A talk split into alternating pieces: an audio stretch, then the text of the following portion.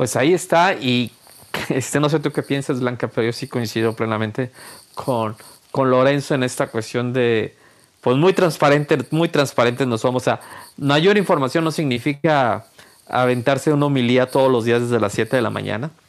Que admiro a quien se chute toda la mañanera todos los días. O sea, yo solo veo lo más importante y eso en ocasiones, la verdad, este, solo los highlights, porque se convierte en un discurso de todo y de nada.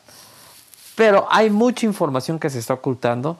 Este, y sobre todo, Blanca, a mí lo que me llama la atención este, en esta cuestión de querer desaparecer los organismos autónomos, bajo el argumento, uno, que salen muy caros, y dos, que no son necesarios porque el gobierno federal actual de Andrés Manuel López Obrador no es igual que los anteriores, que no son la mafia del poder, este, el cuestión neoliberal, que ellos sí son transparentes, todo lo que quieras. Es más, todo lo compro, todo. Creo que Andrés Manuel es la persona más honesta, no de México, del mundo.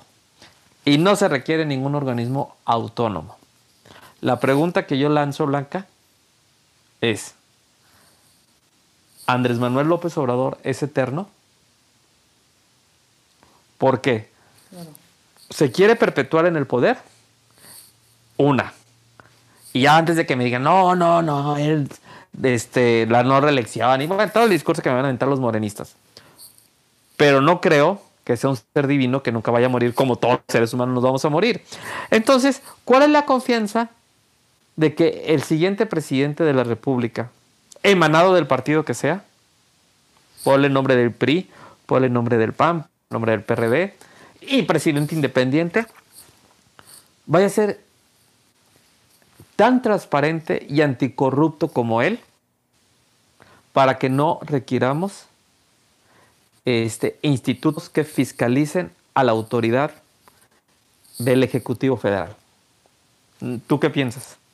No, definitivamente, eh, pues bueno, eh, como dices, pues no, no, él no es eterno y hay que recordar que todo este tipo de institutos nacieron precisamente de una necesidad de eh, fiscalizar, de que den cuentas. Este, no, no fue nada más, bueno, no fue una puntada, sino que ha cumplido una, una necesidad y que ha sido parte de, pues, de estos avances que hemos tenido como país, ¿no?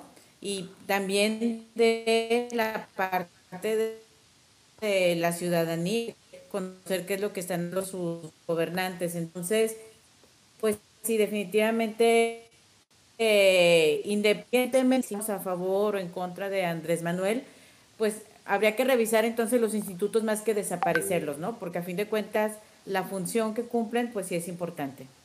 Así es, así es. Y de esto vamos a seguir un poco platicando más en el siguiente bloque este, porque también vamos a analizar un poco la discusión de, del Instituto Nacional Electoral sobre esta cuestión de, de quién censurar o no las famosas mañaneras, este, para platicar sobre eso, porque finalmente creo que todo se resume, adelantándonos un poco, a que los organismos autónomos es un logro de la sociedad civil, junto con muchos políticos de oposición en su momento que iban en contra de un partido hegemónico del PRI.